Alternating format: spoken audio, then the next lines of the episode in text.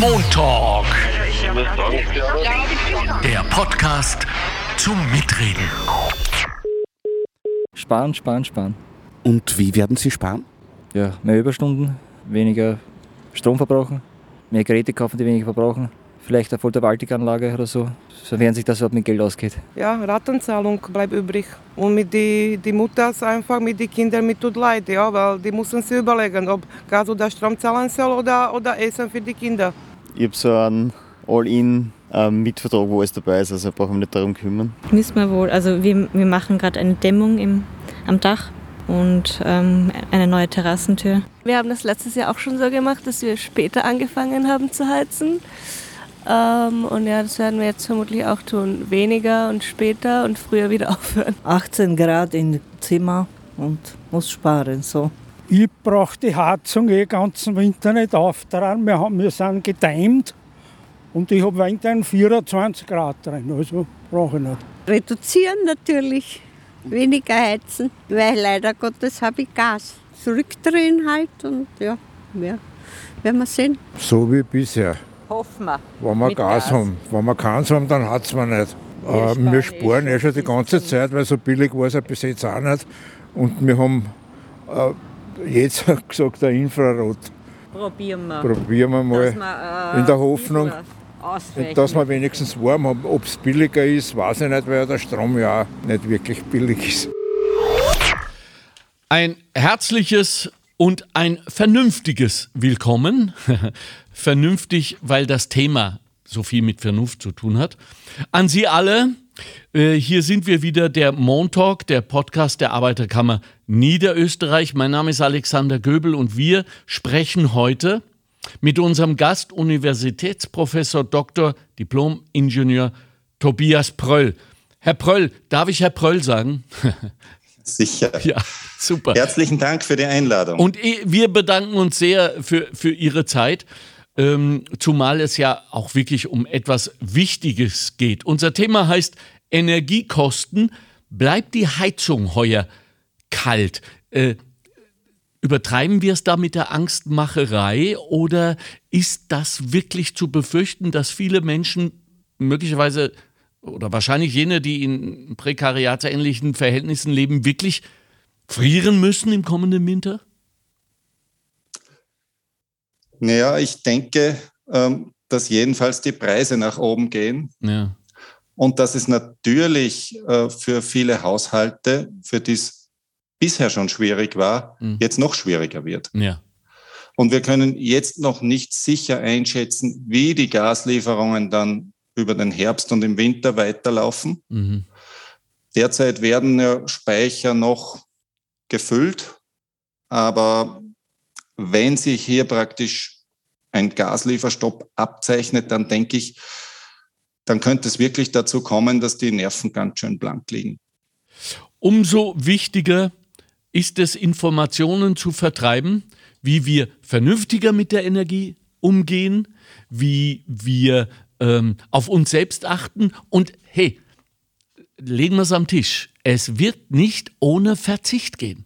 Und ich, liebe Leute, bin der Erste, der re reflektiv genug ist, um zu sagen, warum ich, wieso ich, äh, zu Recht.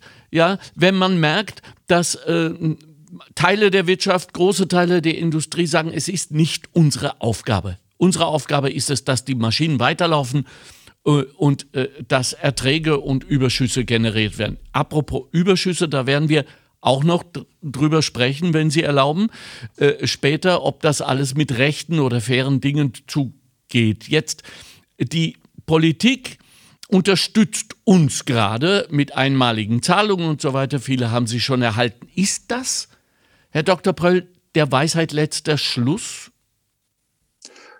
Ja, ich bin selber kein Volkswirt, sondern Ingenieurwissenschaftler, Energietechniker, aber ich erlaube mir trotzdem äh, ähm, hier meine meine Meinung dazu zu sagen. Erlaubnis ähm, gegeben? Ich, ich, ich, stimme dem, dem WIFO hier zu, okay. äh, dass es natürlich äh, problematisch ist, jetzt einfach die Energie künstlich billiger zu machen. Wir stehen vor der Klimakrise und wir haben jahrelang darüber gesprochen, dass die Energie eigentlich teurer sein müsste, um hier einen Lenkungseffekt zu erzielen. Jetzt ist sie teurer und es ist natürlich ein großer politischer Druck da, dass man etwas tut als Regierung, als äh, äh, politische Instanzen. Mhm. Und hier jetzt die Energie billiger zu machen, halte ich für den schlechteren Weg. Und darum wurde eben auch vorgeschlagen, die Haushalte durch eine Grundsatzfinanzierung zu stützen, ja. was aber die Lenkungseffekte der gestiegenen Preise jetzt aufrechterhält. Ja. Um es kurz zu sagen, wenn ich jetzt künstlich die fossilen Energieträger billiger mache, dann wird natürlich weiter Auto gefahren, dann wird weiter äh, äh, mit Energie vielleicht nicht so sorgsam umgegangen, wie es die derzeitige äh, internationale Situation vielleicht nahelegen würde. Ja, damit wir alle wissen, wovon wir sprechen, einmal mehr unsere Faktenbox. Hören Sie mal, wie es um äh, unser energetisches Österreich steht. Seit vielen Jahren wissen wir, dass wir unseren Verbrauch an fossilen Energieträgern dringend reduzieren sollten. Und das nicht nur wegen der drohenden Klimakatastrophe, sondern auch wegen der Abhängigkeit von den Lieferländern. Dennoch versorgen wir uns global zu mehr als 80 Prozent und in Österreich zu rund 65 Prozent mit Energie aus fossilen Quellen. Der mit Abstand größte Energiefresser in den mitteleuropäischen Haushalten ist die Wärmebereitstellung mit mehr als 80 Prozent des Gesamtenergiebedarfs. Beim Heizen gilt, dass eine Absenkung der Raumtemperatur um 1 Grad ungefähr 6 Prozent Energieeinsparung bringt. Um auf 20 Prozent Einsparung zu kommen, müssten wir die Raumtemperatur um mehr als 3 Grad absenken. Eine weitergehende Unabhängigkeit von fossilen Energieträgern kann durch die thermische Gebäudesanierung, einen Wechsel des Heizsystems von Öl oder Gas zu Fernwärme oder Wärmepumpen und durch die Erschließung erneuerbarer Energie in Form von haushaltseigener Photovoltaik erreicht werden. So, äh, Dr. Pröll, Universitätsprofessor von der äh, Universität für Bodenkultur in Wien, Verfahrenstechniker, Professor für Energietechnik und Energiemanagement. Herr Professor, äh, brauchen wir jetzt alle ein akademisches Studium, um mitzumachen bei unseren Zielen, die uns von der EU oder auch von der, unserer Vernunft vorgegeben werden. Das heißt, wie kompliziert ist es jetzt mitzutun für jeden Einzelnen? Und ich weiß, das bereitet Schmerzen. Ja, ich denke nicht, dass man extra studieren muss. Ich denke, das Thema Energie ist ein sehr wesentliches, das jede und jeden von uns ganz, ganz massiv immer schon betroffen hat. Wir haben es nur vielleicht nicht wahrgenommen, weil es so selbstverständlich ist. Ja, ja, genau. Das ist auch etwas, das ist ganz wichtig, wenn man in der Energietechnik arbeitet, dass man das zu Beginn versteht, wie wichtig die Energie für unsere Wirtschaft, für unsere Gesellschaft ist und wie die Energieverfügbarkeit und der Wohlstand zusammenhängen. Mhm. Nicht? Das war eine Entwicklung in den letzten Jahren. Natürlich seit Beginn der Menschheitsgeschichte war es so, dass Leute, die Zugang zur Energie hatten, meistens in größerem Wohlstand gelebt haben als ihre Zeitgenossinnen ja. und Genossen. Ja. Und, und das ist natürlich ganz eine äh, prinzipielle Sache. Man kann das auch verfolgen, wenn sich jetzt Gesellschaften oder, oder Regionen entwickeln, äh, dann steigt das Bruttoinlandsprodukt und parallel dazu steigt auch der Energiebedarf. Ja, ja. Wenn und Sie uns jetzt. Es ist drum, ja? wenn ich noch kurz das anhängen darf. Unbedingt. Es ist darum relativ kritisch jetzt zu fordern, wir müssen den Energiebedarf drosseln, weil das natürlich heißt, wir würden, wenn wir keine cleveren technologischen Lösungen dafür haben, wie wir effizienter werden können, müssen wir damit zwangsläufig unseren Wohlstand drosseln. Und das tut weh. Ja. Und deshalb ist es auch so schwer, gegen den Klimawandel was vorzuschlagen oder im Energiebereich wegzukommen von der Importabhängigkeit und dergleichen, weil das eben so tief in unseren volkswirtschaftlichen Knochen steckt. Ja, ja. Also das, äh, es gibt eine Art volkswirtschaftlicher Sozialisierung offenbar äh, noch ein paar Meme dazugepackt und Angst. Angst, die im Moment wirklich aller Orten herrscht. Glauben Sie mir, ich weiß, wovon ich spreche. In Kunst und Kultur ist es im Moment am Markt derartig äh, am Boden, weil die Leute natürlich nachdenken und sagen, worauf kann ich im Moment leicht oder leichter verzichten. Da sind wir natürlich immer die erste Sollbruchstelle. Das werden wir auch äh, äh, hinkriegen. Äh, es geht jetzt um mehr. Und dieses Mehr, äh, ich frage Sie lieber, bevor ich Sie frage, sollen wir nochmal aufzeichnen, was passieren wird, wenn wir unsere Ziele nicht erreichen? Oder ist das, dann mache ich mich dann auch der Angstmacherei schuldig?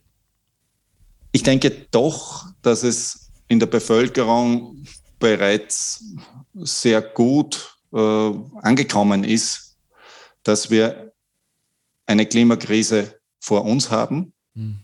Und um diese Klimakrise nicht zur Katastrophe werden zu lassen, müssen wir was tun. Und das Tückische dabei ist, dass sich das jetzt nicht klar abzeichnet, sondern einfach die Summe aus vielen kleinen Katastrophen, die eben immer häufiger werden, immer gravierender werden, uns letztlich in die Knie zwingen wird. Mhm. Und wir wissen das relativ genau und es gibt da auch relativ gute Abschätzungen, wo wir hin müssten. Das heißt, wir wissen relativ genau, wo wir hin müssten. Das Problem ist allerdings, unser, unser Schiff, äh, äh, praktisch Zivilisation, bewegt sich auf einem anderen Kurs. Mhm, allerdings, Und dieses Schiff hat offensichtlich kein wirksames Steuerruder.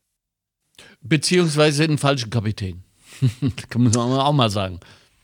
Ja, äh, es ist aber zugegeben wirklich schwierig, äh, in dieser Situation jetzt etwas vorzuschlagen. Wir leben ja in einer Demokratie.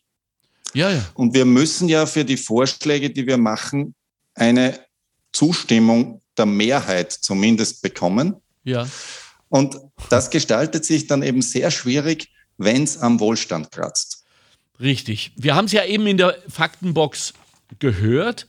Ich bin immer noch nachhaltig schockiert, wenn es heißt, äh, nicht so sehr global, 80 Prozent Fossilien, das weiß ich. Da schaue ich in andere Länder und weiß, das wird sehr, sehr schwer, die zu überzeugen. Österreich? Immer noch 65 Prozent Energie aus fossilen Brennstoffen? Wie gibt's das? Wir wissen es doch schon so lange. Ja, ich denke, der, der, der Österreicher und die Österreicherin sehen hier sehr häufig nur die elektrische Energie. Da ist ja Österreich tatsächlich relativ grün mit der Wasserkraft. Ja, Wind mittlerweile. Und Energie ist aber mehr als nur der Strom.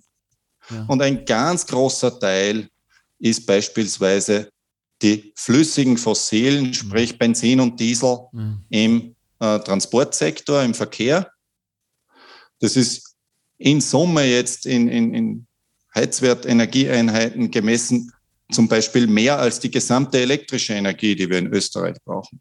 Wow. Äh und, und, und damit ergibt sich dann eben ein etwas anderes Bild, wenn wir auf die gesamte Energie schauen, okay. als wenn wir nur auf die elektrische Energie schauen, wo wir tatsächlich ähm, einen großen Anteil erneuerbar sind. Ich weiß nicht, wie es Ihnen geht. Ich kann es verstehen, wenn von oberster berufener Stelle es heißt, Waschmaschinen, Geschirrspüler, kleine blaue Mini-Lichter, die in unseren Anlagen auf Standby leuchten und man fragt sich, ja, äh, was noch? Weil wir das offenbar direkt wirklich verbinden mit unserem Wohlstand, den wir wiederum verbinden mit, den haben wir verdient. Nicht? Das heißt, im Moment verlangen wir von uns, dass wir etwas aufgeben, was wir verbrieftermaßen oder nicht verdient haben. Das ist wirklich schwer. Haben Sie da einen Tipp für uns? ja, ich denke, dass der Energieverbrauch im Haushalt, wenn es jetzt noch möglich ist, hier Effizienz zu steigern beim Geschirrspüler, bei der Waschmaschine und so weiter, dann wird das ja auch gemacht. Dafür braucht es natürlich auch Kriterien, die ein Gerät erfüllen muss, damit es ja. noch äh, verkauft werden kann und so weiter. Ich denke, das passiert auch sehr gut. Allerdings ein, ein, ein simpler Vergleich, wenn wir eine Autofahrt machen 100 Kilometer hin und 100 Kilometer zurück. Und ich nehme jetzt der Einfachheit halber an, wir hätten schon ein Elektroauto, mhm. weil es dann direkter vergleichbar ist. Dann entspricht die Energie, die ich für diese Autofahrt verbrauche, größenordnungsmäßig dem Energieverbrauch des Haushalts in einer Woche. Ja. Daraus können Sie ableiten, ungefähr, was das bedeutet. Das heißt, es, wir können jetzt noch so effizient sein im Haushalt, hm. äh, den elektrischen Energieverbrauch im Haushalt, das muss ich auch einräumen. Also hm. das ist jetzt nicht das Heizen im Winter dabei, mhm. ja, aber mhm. was wir eben für diese Elektrogeräte und so weiter verbrauchen. Ja. Ähm, das, das zeigt auch, wie viel wir erreichen könnten, wenn wir in anderen Bereichen effizienter werden. Und hier sage ich noch gar nicht, wir sollten in einem bestimmten Fall nicht von A nach B, aber es gibt hierfür natürlich verschiedene Möglichkeiten, wie ich von A nach B komme. Und ähm, in dem Bereich könnte man natürlich sehr, sehr viel äh, Energieeffizienz gewinnen, indem man auf andere Verkehrsmittel umsteigt beispielsweise. Aber wenn wir jetzt zum Beispiel, darf ich zwischenfragen, halten Sie es für machbar, rein emotional jetzt, einfach um Menschen noch zu noch mehr zu motivieren, dass wir gegenrechnen? Dass wir sagen, ich habe dieses Meeting, ich muss äh, von äh, St. Pölten nach Wien zurückfahren, 120 Kilometer etc., Ihre Rechnung. Ja? Ähm, dafür werde ich aber äh, im Haushalt, ähm, beim Stromverbrauch etc. noch mehr die Schraube anziehen. Ist, ist das oder ist, ist das dumm gerecht? Ist es? Das halte ich für schwer schaffbar. Okay. Ähm, Voluminös meinen Sie jetzt? Ja, Aha, okay. und, und, speziell, wenn Sie einen Verbrennungsmotor noch haben, ja, ja. weil dann ist ja die Effizienz noch viel geringer und der, der Energieverbrauch vom Fahren im Vergleich noch viel höher. Ja. Das heißt, äh, das wird, das wird, diese Rechnung wird ist schwer. jedenfalls sehr schwierig. Ja, ja. Ähm, ich, ich, ich will Sie nicht jetzt noch mehr belasten mit Sachen, die nicht unbedingt zu ihrem Fachgebiet gehören. Daher, ähm, ich bin nur so gierig, immer mit Leuten zu sprechen, die sich den ganzen lieben Tag damit beschäftigen und so viel mehr wissen als wir, die wir nur folgen sollten. Ähm, erzählen Sie uns doch was über Wärmeintegration bei industriellen Prozessen, damit wir auch mal die großen Verbraucher ansprechen. Ja, da gibt es ein, ein ein vielleicht sehr anschauliches Beispiel. Das war auch ein konkretes Projekt, äh, wo wir mitarbeiten durften. Äh, das ist ja sehr häufig so in der, in der produzierenden Industrie und im, im Gewerbe, dass hier einzelne Energiedienstleistungen, wie zum Beispiel Kühllagerung, äh, ja. Einfrieren, Kältetechnik, ähm, von der einen Firma geliefert werden und die Heizung, die Warmwasserbereitung wird von einer anderen Firma ah. äh, eingebaut. Und, und im klassischen Fall ist es zum Beispiel so, die Heizung funktioniert mit Erdgas und die, die Kältetechnik natürlich mit elektrischer Energie und die gibt aber Wärme ab, die Kältetechnik. Typischerweise wird es dann über am Dach sind dann Kühler installiert, die diese Wärme abgeben. Und in diesem Projekt ist es tatsächlich gelungen, durch Verschränkung von Kältetechnik und Wärmebereitstellung für das Brauchwasser eines produzierenden, relativ großen produzierenden Betriebs, ähm, den Erdgasverbrauch des Betriebs auf ein Fünftel zu reduzieren. Wow, wow. Und gleichzeitig auch noch den Stromverbrauch zu reduzieren, weil da eine neue Technologie eben genutzt wurde. Und insgesamt war das natürlich sehr erfolgreich und letztlich ist sowas auch betriebswirtschaftlich nachhaltig. Das Aber heißt, jetzt, ja. der Betrieb macht dann langfristig, natürlich sind es Investitionen, die über eine gewisse Zeit hin abgeschrieben werden müssen. Aber langfristig zahlt sich das natürlich, also spätestens jetzt mit den gestiegenen Erdgaspreisen für einen Betrieb, der in solche Effizienzsteigerungsmaßnahmen investiert, natürlich aus. Aber jetzt frage ich Sie echt, Herr Professor, 80 Prozent Einsparung und ein Prof aus Wien von der BOKU muss kommen, um denen das klarzumachen. Das hätte ja schon viel früher stattfinden können. Ich nehme an, es gibt viele solcher Unternehmen äh, äh am KMU-Markt. Was läuft da schief? Ja, es ist relativ schwierig. Bei dem Unternehmen hat es sehr gut gepasst, weil es groß genug war, dass sich diese Investitionen amortisieren mit den damals ja sehr niedrigen Erdgaspreisen. Wir Ja, hatten okay. da mit Erdgaspreisen, also die, die, die Megawattstunde Wärme aus Erdgas wurde da in dem Projekt mit 40 Euro gerechnet. Hm. Ähm, das ist praktisch weit unterhalb dessen, was, was heute natürlich diskutiert wird. Und, und da wird es dann natürlich schon schwer. Wir haben auch mit verschiedenen ähnlichen Betriebsstätten äh, im Zuge dessen dann gesprochen und uns das angesehen vor Ja. Ort. Ja. Und es hat eigentlich auch keine Nachahmung gefunden, weil die anderen Betriebsstätten waren alle zu klein. Und Sie müssen sich das so vorstellen, wenn Sie jetzt investieren in Anlagentechnik und, und Sie bauen etwas doppelt so groß, dann ist es ja nicht doppelt so teuer, sondern ungefähr, man sagt ja, das geht mit der Quadratwurzel, also es ist nur ungefähr 1,4 mal, also 40 Prozent teurer, wenn man es doppelt so groß baut. Man hat, hätte aber, wenn man es doppelt so groß baut, die doppelte Einsparung. Mhm. Und jetzt ist ein Betrieb vielleicht zehnmal so groß, Mhm. Wow. dann ist nur dreimal so teuer, aber er hat die zehnfache Wirkung. Und so muss das sehr gut zusammenpassen. Also man braucht eine gewisse Mindestgröße, damit sich das dann rechnet. Aber, Aber es Sie ist sagen uns natürlich jetzt sehr nicht- divers. Ja, Äh, Sie, Sie, Sie sagen, ich, ich, ich muss jetzt unterbrechen, weil Sie sagen uns ja jetzt nicht, dass die Kleinen aus dem Schneider sind. Sie sagen nicht, dass das sozusagen die Generalabsolution ist für äh, äh, Klein- und Mittelunternehmen, die unter diese Grenze äh, fallen, gar nichts zu tun. Oder es halte ich für eine Gefahr. Ne, ich denke auch, dass sich die, die, ähm, die betriebswirtschaftliche Rechnung natürlich verschiebt. Jetzt, Ja. wo Erdgas viel, viel teurer geworden ist, ist man natürlich viel, viel früher an dem Punkt, wo man sagen kann, das kann ich mit gutem Gewissen machen. Ja.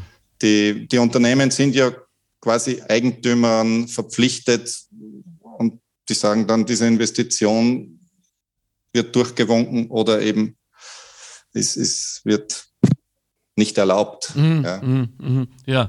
Ähm, ich möchte mit Ihnen über Batteriespeicher sprechen. Und zwar ist das ein persönliches, ähm, Pro nicht Problem, aber ein Thema im Moment bei uns. Wir denken jetzt über ein Voll-E-Auto nach.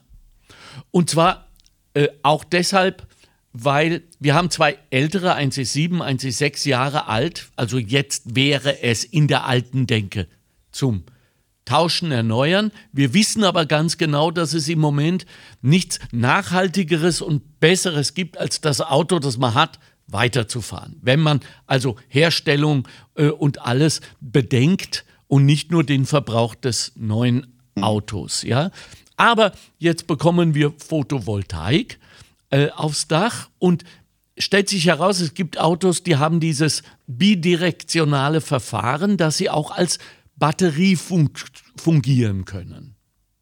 Für den St- Strom, der aus der Photovoltaik kommt.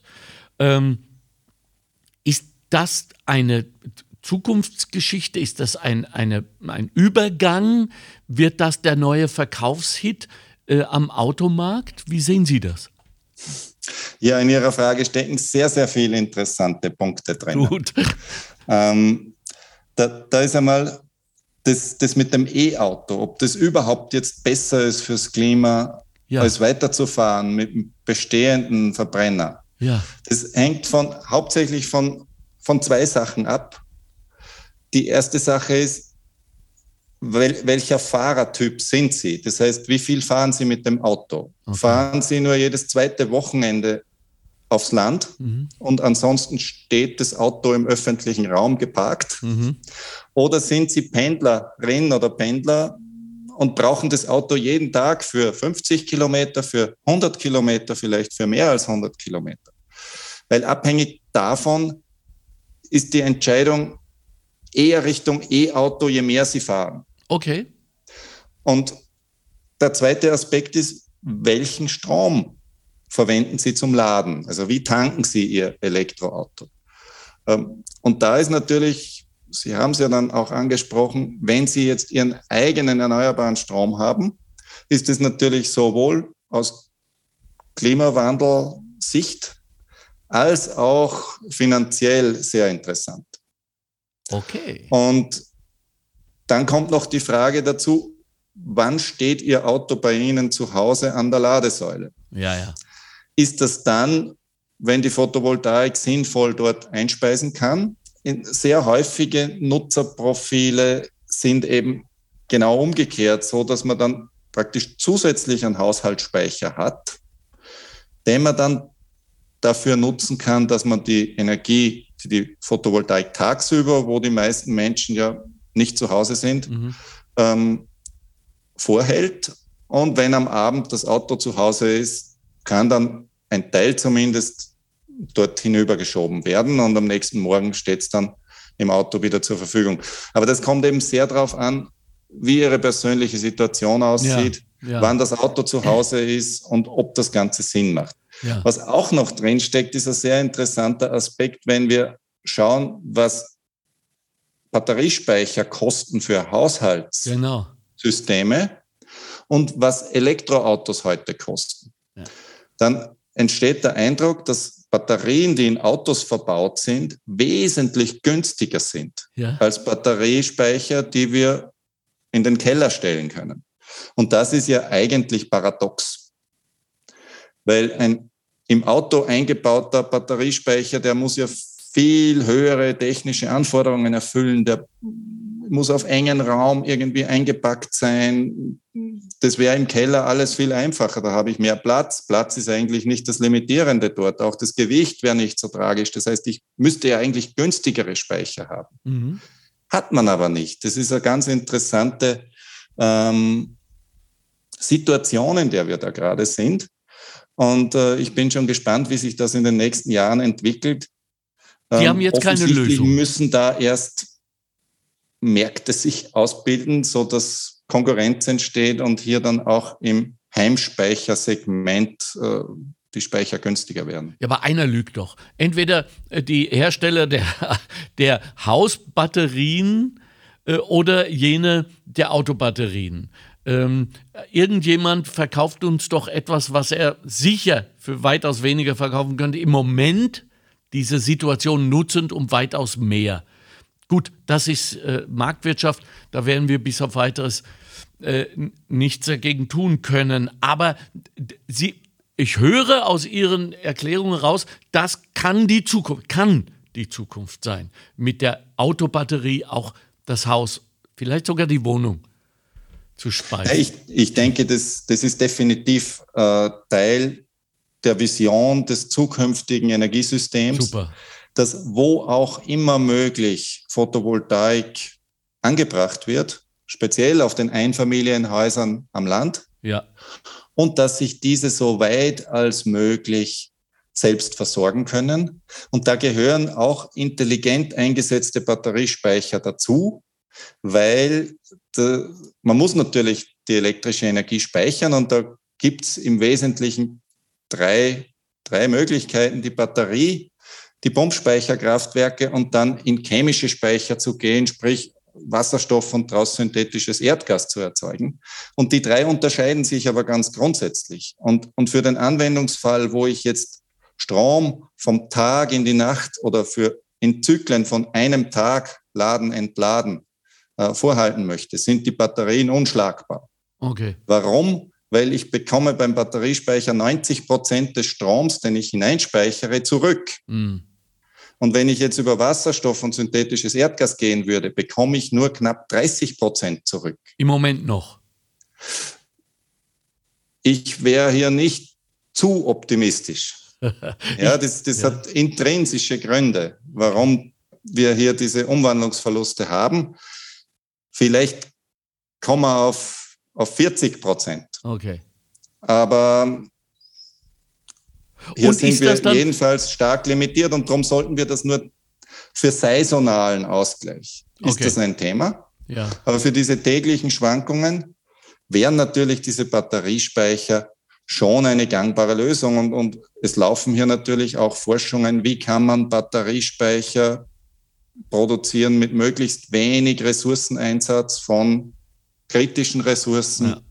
Das sind ganz wichtige äh, äh Dinge, die wir hier anschauen müssen, weil das muss kommen. Ja. Ähm, und es ist natürlich es ändert sich dann unser, unser Energiesystem. Derzeit denken wir so, der Strom kommt aus der Steckdose, irgendjemand speist irgendwo den ein. Das sind praktisch die klassischen Landesenergieversorger und, und die sind dafür zuständig und die kümmern sich darum. Und das ist natürlich auch für die klassischen Energieversorger schwierig, wenn wir jetzt alle zu Eigenproduzenten werden.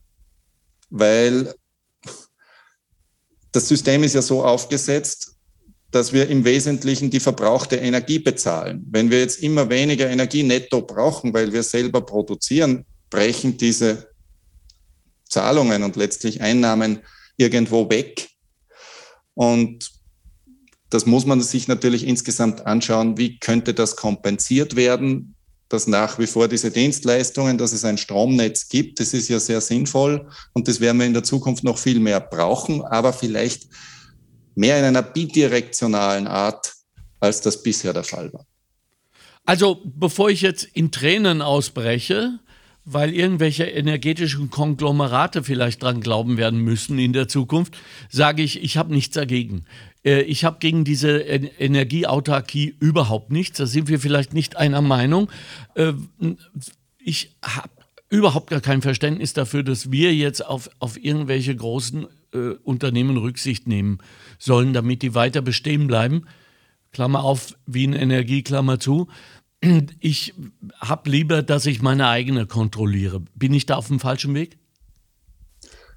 Ich denke, dass es schon sehr wichtig ist, dass es eine Versorgungssicherheit mit Energie gibt. Das ist für die gesamte Volkswirtschaft essentiell. Das ist ja einer der wesentlichen Faktoren auch, ob äh, äh, ähm, für den Wohlstand auch in einem Land, dass, dass wir uns darauf verlassen konnten, relativ gut darauf verlassen konnten. Es gibt elektrische Energie, es, es ja. gibt Tankstellen, es gibt, es kommt Gas aus der Leitung und, und das hat eigentlich die letzten 50 Jahre, kann man sagen, ähm, nahezu problemlos und, und, und, und unterbrechungsfrei funktioniert. Ich kann mich erinnern, in meiner Kindheit war manchmal noch bei einem Gewitter, dass kurz ein Stromausfall ja. war. Das ist immer weniger geworden, auch in den letzten Jahren. Und diese Infrastruktur aufrechtzuerhalten, ist natürlich eine Dienstleistung an der Gesellschaft, die auch in Zukunft äh, sehr, sehr wichtig sein wird. Habe ich auch überhaupt nicht. Und, und, das zu erbringen. Dafür sind eben bisher ähm, die genannten Unternehmen, zum Beispiel auch Wien Energie im Raum Wien, ähm, zuständig gewesen. Und ich denke, dass man das jetzt äh, sehen kann, wie man will, aber man wird das brauchen. Und, und es ist, denke ich, auch nicht schlecht, wenn diese Unternehmen einer gewissen äh, demokratischen ähm, Kontrolle, Kontrolle unterworfen Aha. sind, sprich, wenn sie im öffentlichen Eigentum stehen. Ja, was das ja halte ich klarerweise für, für nicht besser. Ja, aber es findet ja nicht statt. Komm, äh, legen wir es am Tisch. Ne? Also äh, es wird spekuliert mit, mit unserem Geld, mit äh, unserer Energie. Äh, auf die Frage, warum? Weil es alle machen. Auf die Frage, wer kontrolliert euch, wissen wir nicht, machen wir selber. Wer kontrolliert die Kontrolleure? Also das äh, hat alles in gewisser Weise eine, eine pervertierte Geschichte angenommen. Also es ist zumindest überarbeitungswert. Ich verstehe schon, was Sie sagen, ist auch richtig so. War ja auch mal so gedacht, hat ja auch eine Zeit lang so funktioniert. Aber äh, jetzt kriegt das so neoliberalistische äh, Züge, die, die ich nicht will. Aber es ist nicht unser Thema. Ähm, machen wir doch ja, weiter. Ich hätte aber vielleicht okay, eine, gut, eine gut, Sache dazu gut. zu sagen. Ja, ja. Ähm, das eine ist das Physikalische. Ja. Das, da geht es um Energiebilanzen, um Massenbilanzen. Da kann man relativ wenig dran deuteln. Das heißt, es muss im Prinzip im Stromnetz zum Beispiel müssen gewisse Kriterien erfüllt sein, die Frequenz muss passen ja. und es, es müssen auch die Spannung und, und, und so weiter. Da gibt es verschiedene Parameter die eben hier eingehalten werden müssen. Das ist das Physikalische, das ist das eine. Und das andere ist, wie wird Strom gehandelt? Da gibt es verschiedene Sachen. Äh, da gibt es äh, einen Terminmarkt, dann gibt es einen äh, Spotmarkt. Mhm. Auf einer einen Tag im Vorhinein Basis werden da auf 15 Minuten genau eben Stromtarife berechnet. Das sind eben die, die derzeit so hoch sind. Ja. Und alle diese Dinge wie dieser Spotmarkt, wie das organisiert ist und so weiter. Das ist ja kein Naturgesetz, sondern das ist menschengemacht. Ja. Das ist hier mein Punkt. Das heißt, so ein menschengemachtes System können wir natürlich verändern. Wenn wir was gelernt haben, zum Beispiel aus einem Fehler, okay. dann können wir das ja ändern. Und, und ich bin jetzt kein Experte und ich habe mich auch die letzten Tage nicht so sehr mit der Wien Energie beschäftigt. Aber ich denke, die Wien Energie hat hier einfach Pech, weil sie sehr viele thermische Erzeugungsanlagen hat und andere Energieerzeuger haben eben auch viel Wasserkraft, äh, im Vergleich mehr Wasserkraft im, im, Portfolio und tun sich da eben leichter. Aber ähm, es ist natürlich so, man müsste diese Marktmechanismen an anderer Stelle ändern. Die Energieunternehmen sind quasi diesem System auch ausgeliefert.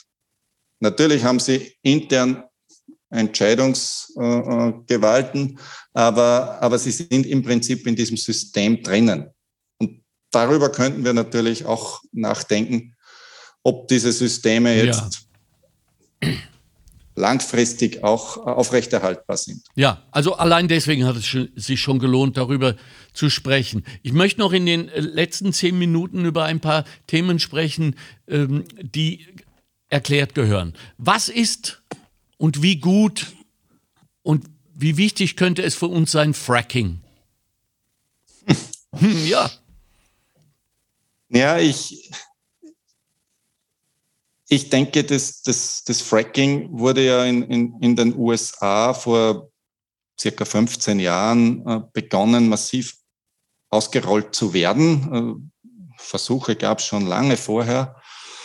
Und äh, das hat sich ausgewirkt, dass Erdgas sehr, sehr billig geworden ist. Und das ist natürlich, wenn Energie sehr billig ist, ist das, äh, dann prompt die Wirtschaft. So könnte man das ganz einfach formulieren. Mhm. Das heißt, es hat den, den, den, den, äh, ähm, in den USA dazu geführt, dass man eben Betriebe dort halten kann oder vielleicht sogar wieder ansiedeln kann und so weiter. Und insofern war das ja in dieser Zeit eine ähm,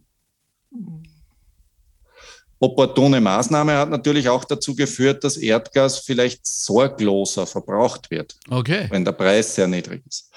In Europa war das im gleichen Zeitraum nicht in der Weise notwendig, weil Erdgas ist im Prinzip das Nebenprodukt der Ölförderung. Mhm. Erdgas wird in vielen Regionen der Welt einfach abgefackelt, wie beispielsweise in Nigeria oder auch in der persischen Golfregion on purpose. Es gibt in Nigeria keine Gasinfrastruktur. Es gibt keine einzige funktionierende Raffinerie dort. Die müssen den gesamten Diesel und Benzin aus Europa importieren. Man muss sich das vorstellen. Es ist ein erdölreiches, ja. Erdöl exportierendes Land und dort brennen Tag und Nacht die Erdgasfackeln. Seit vielen Jahrzehnten. Wir wissen das alle. Oder wir hätten es wissen können oder wussten es. Und, und in Europa hatten wir die Situation, dass das Erdgas eben relativ und sehr, sehr günstig auch aus Russland zu uns geliefert wurde. Mhm. Und deshalb gab es in dem Sinn diese Notwendigkeit meinem Dafürhalten nach eben nicht.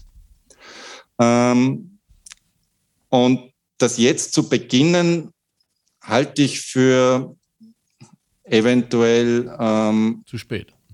Zu spät oder ich wäre auch nicht dafür gewesen, das in der Vergangenheit zu beginnen. Ja.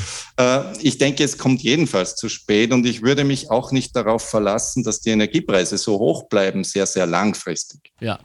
Ich hoffe doch, dass es ähm, zu einem wie auch immer äh, äh zustande gebrachten Frieden wiederkommt mhm. in Europa und dass dann diese derzeit sehr überhitzten Energiemärkte sich auch wieder beruhigen. Also und, äh, ähm, Putin sagt, äh, äh, ungern Sie unterbrechen, aber er sagt, äh, er, er dreht jetzt überhaupt demnächst zu, weil diese ganzen Sanktionen des Westens sind letztlich schuld, dass wir dann möglicherweise frieren müssen. Äh, ja, das ist, natürlich, ja? das ist natürlich ein Druckmittel, das da hier eingesetzt ja. wird. Und es ist taktisch verständlich, dass äh, Russland dieses Druckmittel, diese, diese Keule schwingt und, und dieses Druckmittel auch einsetzen wird. Daran zweifle ich nicht. Ähm, es wird dann letztlich darauf ankommen, wie sich diese Beziehungen langfristig entwickeln. Aber wenn wir ehrlich sind, hm. ist es ein Wahnsinn, dass hier Erdgas abgefackelt wird in Europa hm. Und wir auf der anderen Seite frieren. Ja. Also rein physikalisch ist das Irrsinn. Ja. Äh, und, und, und ich bin jetzt kein Außenpolitiker, aber ähm, ich würde sehr stark darauf appellieren, bevor wir jetzt beginnen, Fracking zu betreiben oder zurück zur Kohle gehen oder massive Investitionen in letztlich gegenüber der Klimakrise nicht aufrechterhaltbare ähm, Technologien zu machen, dass wir alles daran setzen, dass diesem kriegerischen Konflikt ein rasches Ende äh, äh, bereitet wird und damit auch wieder ein Weg gefunden wird, diese ja regional verfügbaren Ressourcen auch einzusetzen und sie nicht sinnlos abzufackeln. Ja, aber was Sie jetzt sagen, äh, ist ja, ich weiß, das ist nicht in Ihrem Sinne, aber äh, verstehen könnte man es schon so, dass wir uns, äh, bevor wir uns erpressbar machen lassen, was wir sind und wahrscheinlich auch sein werden, solange wir nicht energieautark sind, ähm, dass wir dafür dann wegschauen sollen, wenn Länder überfallen werden. Das ist ja im Grunde genommen das, was er jetzt propagiert. Und das ist kein gutes Signal an niemanden in der Welt. Wenn Sie aber sagen, dass, Sie, dass, dass wir die Chance haben, äh, da rauszukommen, wenn wir etwas klüger vorgehen und der Autarkie mehr äh, Hilfe zukommen lassen, dann habe ich zum Beispiel äh, diese thermische Biomasseumwandlung, an der Sie ja, glaube ich, auch arbeiten, die Sie ja zumindest unterrichten. Ähm, ist das ein Weg? Ist das ein Teil des Weges? Ist das die große Lösung? Ja, Sie haben schon gesagt, es ist ein Teil des Weges. Mhm. Äh, ähm, wir haben Biomasse-Potenziale, äh, die ähm, nachhaltig verfügbar sind. Das heißt, äh, das sind Reststoffe, biogene Abfälle. Es sind aber auch Nebenprodukte aus der Land- und Forstwirtschaft und dergleichen oder ja. eben auch wirklich äh, Biomasse aus nachhaltig bewirtschafteten Wäldern. Die gibt es in gewissen Regionen, wie beispielsweise in Skandinavien, aber auch in Österreich, gibt es hier Potenziale und die sollen wir natürlich auch nutzen als ein Instrument in diesem Orchester. Und ein ganz interessantes Gebiet, das ist etwas, woran wir auch äh, forschen, ist, dass man hier auch äh, Kohlendioxid aus Abgasströmen herausholen könnte bei Bioga mhm. Biomasseanlagen. Und dann ähm, kommt man eben zu einer Energiebereitstellung, die netto sogar CO2 neutral bis CO2 negativ ist. Ja. Das heißt, äh, wenn wir das CO2 dann in, in geologische Speicher einbringen würden, dann ähm, könnte das praktisch langfristig eine, ein Beitrag sein äh, zur Klimawandelreparatur, wenn Sie so wollen. Aber das, das ist, ja in der Skandinavien wird es sehr intensiv schon ja. gemacht oder diskutiert. Bei ja. uns ist es eher noch im Dornröschenschlaf. Naja, bin ich nicht so sicher. Ich habe in der Zu Vorbereitung für heute mir einen überaus interessanten Podcast angehört für alle, die, die es interessiert, OMR Podcast. Da geht es um ein, eine Company in, in, in der Schweiz, von einem Deutschen gegründet, junge Leute, Climeworks, die eben diese Staubsaugertechnologie erfunden haben. Ah, ich sehe an ihrem Gesicht, sie sind nicht so überzeugt. Äh, die Venture Capitalists allein sind es, denn sie haben in diese Idee, ich versuche das kurz zu rekonstruieren, da wird mit einer Art Riesenstaubsauger CO2 aus der Luft gesaugt und gleichzeitig wird das dann äh, geologisch gelagert, das heißt tief in der Erde als Energie, wird dann zu Stein oder sogar zu Gas. Jetzt bin ich mir nicht sicher, ob, das, ob ich das so richtig gesehen habe. Wir basieren darauf, dass CO2 ja eine Säure ist. Und jetzt äh, haben die 800 Millionen Dollar bereits, Bill Gates und Konsorten, in diese Technologie rein investiert. Also ein paar glauben dran. Glauben Sie dran? Das ist ein klassischer Fall, wo ähm, die Timeline, das heißt der Zeitpunkt des Implementierens einer Technologie, glaube ich, verkannt wird. Ah. Äh, weil das, also man darf das nicht verwechseln. Was ich vorhin beschrieben habe, dass CO2 gelagert werden kann, dass ich abtrenne aus Abgasströmen, hm. ist fundamental anders vom CO2-Abtrennen aus der Umgebungsluft. Es ist deswegen fundamental anders, weil der Energiebedarf, um CO2 aus der Umgebung abzutrennen, wesentlich höher ist. Ja, ja. Und die Projekte, die Sie beschrieben haben, die laufen in Island. Genau. In Island sind wir tatsächlich in der interessanten Situation, dass dort ein Überschuss an erneuerbarer Energie herrscht lokal. Ja. Und selbst in einer derartigen Umgebung, wo ich quasi erneuerbare Energie habe, um damit Schweine zu füttern. Mhm. Ja. In der Situation sind wir ja in der Welt nicht. Wir haben ja vorhin festgehalten, wir versorgen uns zu 80 Prozent fossil. Das heißt, wir haben ja in keinster Weise einen Überschuss an Erneuerbaren. Wäre sowas exportierbar? Aber dort in Island ist es eben so und selbst in dieser Umgebung, und das wäre der Punkt, wenn Sie auf der Webseite dieser Unternehmen schauen, ja. kostet ein Kilo CO2 einen Dollar. Mhm. Das heißt, eine Tonne CO2 kostet dann 1000 Dollar, ja. um sie aus der Luft zu holen. Wenn wir 1000 Dollar hätten pro Tonne CO2, um unser Klima zu retten, dann würden wir es heute tun. Weil es gibt sehr, sehr viele Maßnahmen, die um einen Bruchteil dieser Kosten mehr CO2 herausholen aus dem System, wenn Sie beispielsweise Effizienzsteigerungsmaßnahmen setzen, wenn Sie Windräder aufstellen, wenn ja. Sie Photovoltaik am Dach montieren, Bravo. tun Sie mehr fürs Klima pro Euro, den Sie investieren, als wenn Sie einen Euro für ein Kilo CO2 an diese Konsortien geben. Ja. Und, und das wird noch sehr, sehr lange so sein, weil ähm, selbst wenn ähm, wenn wir uns bewegen würden in eine andere Richtung und Richtung Pariser Klimaziele uns bewegen würden, das würde ja bedeuten, dass die Tonne CO2 teurer und teurer werden muss, damit etwas passiert. Und da sind wir aber auch sehr, sehr lange nicht bei diesen 800 oder 1000 Euro, die wir dort brauchen. Und noch einmal, das ist ja in einem Environment, in einer Umgebung, wo ich erneuerbare Energie im Überschuss habe. Ich kann das nicht beliebig aufblasen, weil ich ja andernorts auf der Welt diese erneuerbare Energie nicht habe. Wie so weiteres, und, ja. ja. Und, und, und deshalb fürchte ich, ähm, dass das wahrscheinlich ähm, keine breite Umsetzung erfahren wird. Mhm. Warum die äh, Investoren dort äh, äh, derzeit so massiv hineingehen, das kann ich Ihnen nicht beantworten. Ich habe einen Verdacht, denn das fiel auch in dem äh, Podcast und das wäre auch meine letzte Frage äh, gewesen.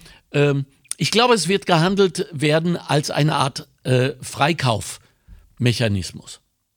Ähm, dass man sich sozusagen seine Tonne um ein Tausender kauft, die man woanders verschwendet hat und somit aus dem Schneider ist. Äh, moralisch, aber auch äh, wirtschaftlich. Was sagen Sie dazu? Wer sich das leisten möchte, sollte das vielleicht tun. Hm. Aber ich denke, wir können es uns nicht leisten. Das lässt sich sehr einfach äh, äh ausrechnen. Mhm. Äh, äh, wenn wir uns vorstellen, wie viel Tonnen CO2 produzieren wir, äh, wenn wir jetzt Auto fahren, was würde das heißen, wenn wir das kompensieren über diese Schiene? Ja. Und es müsste sich ja dann ein, ein, ein Konkurrenznetzwerk etablieren, weil es kommt dann jemand anderer, der kann ja auch mit Fug und Recht behaupten, ich erzeuge die gleiche Klimawirkung, aber ich verkaufe meine Tonne CO2 nur um 200 Euro. Ja, ja.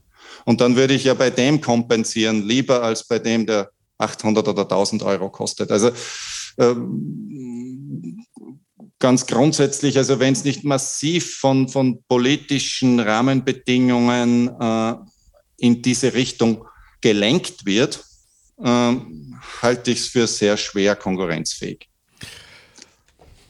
Gut.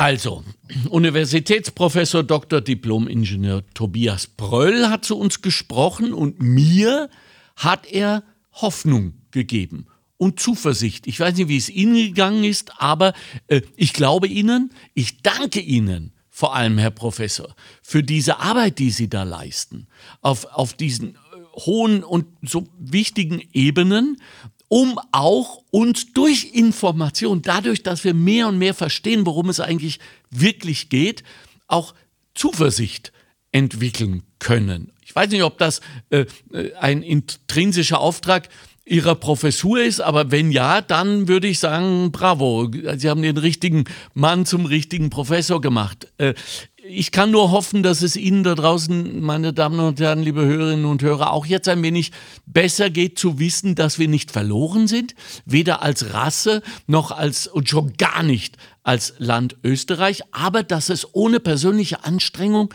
Klammer auf Verzicht, Klammer zu, nicht wird funktionieren können. Ich erlaube mir, Sie jetzt gleich einmal zu vernadern, Herr Professor, für ein Anschlussgespräch irgendwann, wenn wir mehr wissen, wenn Sie mehr wissen, um auch diesen Informationsfluss aufrecht zu erhalten. Darf ich hoffen? Es hat mich sehr gefreut. Super. Ich bin sehr dankbar für die Möglichkeit auch ähm, hier beizutragen und äh, freue mich natürlich sehr, wenn es ein nächstes Mal gibt.